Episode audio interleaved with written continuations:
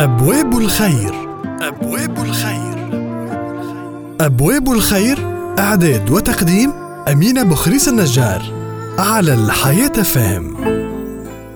بسم الله الرحمن الرحيم. سلام الله عليكم أيها المستمعون الكرام. قال تعالى بسم الله الرحمن الرحيم. جنات عدن مفتحة لهم الأبواب متكئين فيها يدعون فيها بفاكهة كثيرة وشراب. صدق الله العظيم. ورد في السنة المطهرة أن للجنة ثمانية أبواب وكل باب يخص بعمل. وقد اتفق العلماء على أسماء أربعة منها. وهي باب الصلاة وباب الجهاد وباب الريان وباب الصدقة. لقول النبي عليه الصلاة والسلام فمن كان من أهل الصلاة دعي من باب الصلاة ومن كان من أهل الجهاد دعي من باب الجهاد ومن كان من أهل الصيام دعي من باب الريان ومن كان من أهل الصدقة دعي من باب الصدقة. فقال أبو بكر بأبي أنت وأمي يا رسول الله فهل يدعى أحد من تلك الأبواب كلها؟ قال نعم وأرجو أن تكون منهم. رواه البخاري واختلف في أسماء الأبواب الباقية. فقيل الباب الخامس هو الباب الأيمن. لما جاء في حديث أبي هريرة رضي الله عنه قال لما جاء في حديث أبي هريرة رضي الله عنه قال في آخره فيقال يا محمد أدخل الجنة من أمتك.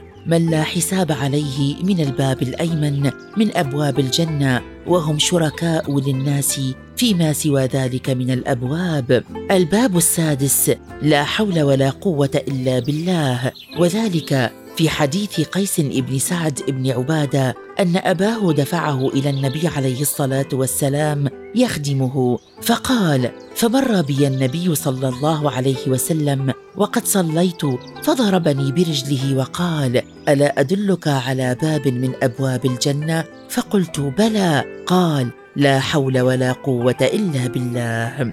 الباب السابع الوالد والدليل عليه ما أخرجه الترمذي في سننه عن أبي الدرداء قال أن رجلا أتاه فقال إن لي امراه وإن أمي تأمرني بطلاقها. قال أبو الدرداء سمعت رسول الله صلى الله عليه وسلم يقول الوالد أوسط أبواب الجنة فإن شئت فأضع ذلك الباب أو احفظه. والباب الثامن قيل هو باب الرضا أو الكاظمين الغيظ والعافين عن الناس.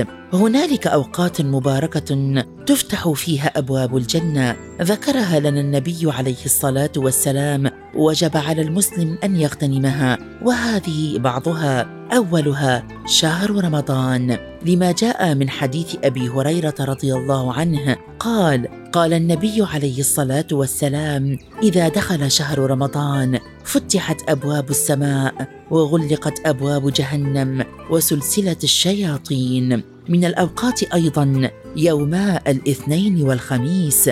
فعن أبي هريرة فعن أبي هريرة عن النبي عليه الصلاة والسلام قال تفتح أبواب الجنة كل يوم اثنين وخميس فيغفر في ذلك اليوم لكل عبد لا يشرك بالله شيئا إلا من بينه وبين أخيه شحناء فيقال أنظروا هذين حتى يصطلحا. هذا وإن نبينا الكريم عليه أفضل الصلاة والتسليم هو أول من يدخل الجنة. فعن أنس بن مالك قال قال رسول الله صلى الله عليه وسلم آتي باب الجنة يوم القيامة فأستفتح. فيقول الخازن من أنت؟ فأقول محمد. فيقول بك أمرت لا أفتح لأحد قبلك. رواه مسلم. وفي حديث أنس أنا أول من يقرع. وفي حديث أنس أنا أول من يقرع باب الجنة. رواه مسلم.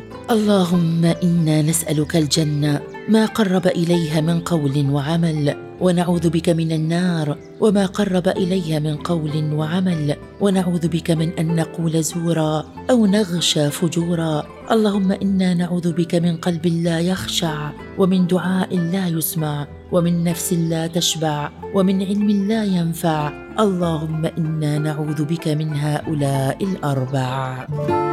أبواب الخير أبواب الخير. أبواب الخير إعداد وتقديم أمينة بخريس النجار على الحياة فهم.